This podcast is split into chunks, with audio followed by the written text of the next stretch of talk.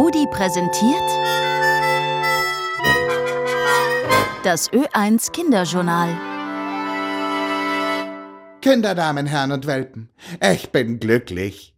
Es ist Dezember und sogar bei uns in Wien liegt Schnee. Ah.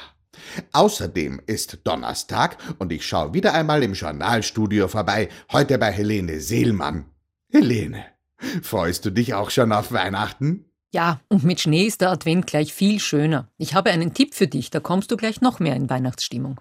Kekse backen? Adventkalender plündern, nach Geschenken suchen und Kinderpunsch trinken? Genau, das alles kannst du auf dem Hundeweihnachtsmarkt in Wien machen. Da gibt es Geschenke für Hunde. Kekse, Kausachen, Halsbänder und Leinen, Spielzeug, kuschelige Decken und für ihre Zweibeiner viele praktische Dinge mit Hundemotiven. Da muss ich hin.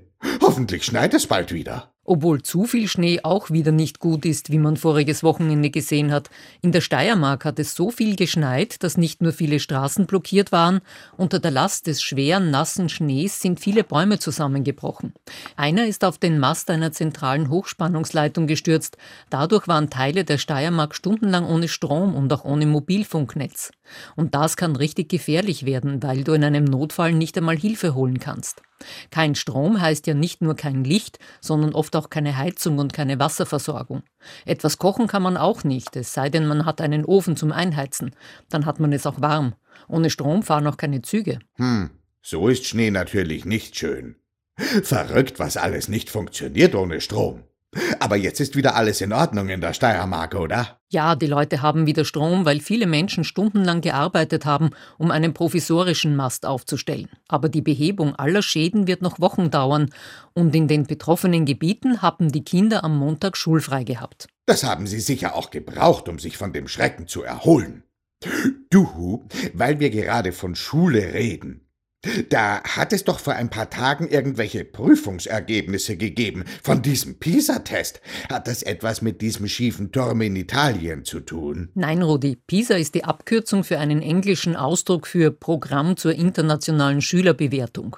80 Länder machen da mit und die Schülerinnen und Schüler werden in Mathematik, Lesen und Naturwissenschaften getestet. Aha, und was bringt der Test? Nun, man will herausfinden, was die Kinder und Jugendlichen gut können und was weniger gut. Und man kann auch die Länder miteinander vergleichen. In Europa schneidet zum Beispiel Estland am besten ab. Verstehe.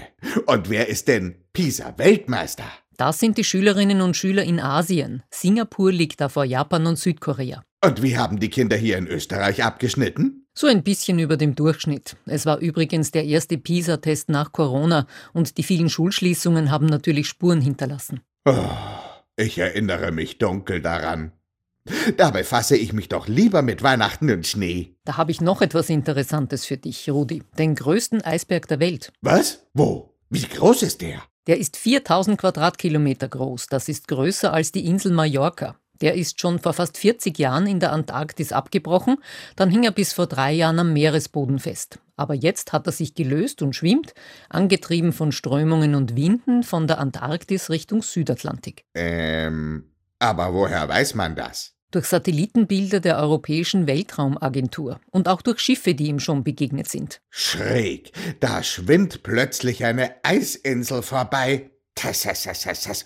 Ist das nicht gefährlich, wenn so ein Riesentrumm durch das Meer treibt? Das könnte schon sein, Rudi. Darum beobachten Forscher ihn auch ganz genau. Wahrscheinlich schmäht's da irgendwann. Vielleicht sollte man ihn ins Museum stellen. In Wien gibt es ein neues, habe ich gehört. Genau, Rudi, das neue Wien-Museum am Karlsplatz. Drei Jahre lang wurde umgebaut, gestern wurde es eröffnet. Und was kann ich dort sehen? Du kannst eine Reise durch die Geschichte der Stadt Wien machen. Von einer Wasserleitung der alten Römer über die Dienstkutsche des Bürgermeisters bis zu einem Modell des Wiener Stephansdoms, das man auch innen erkunden kann. Kinder können sich verkleiden und kurz einmal Ritter spielen. Sehr spannend.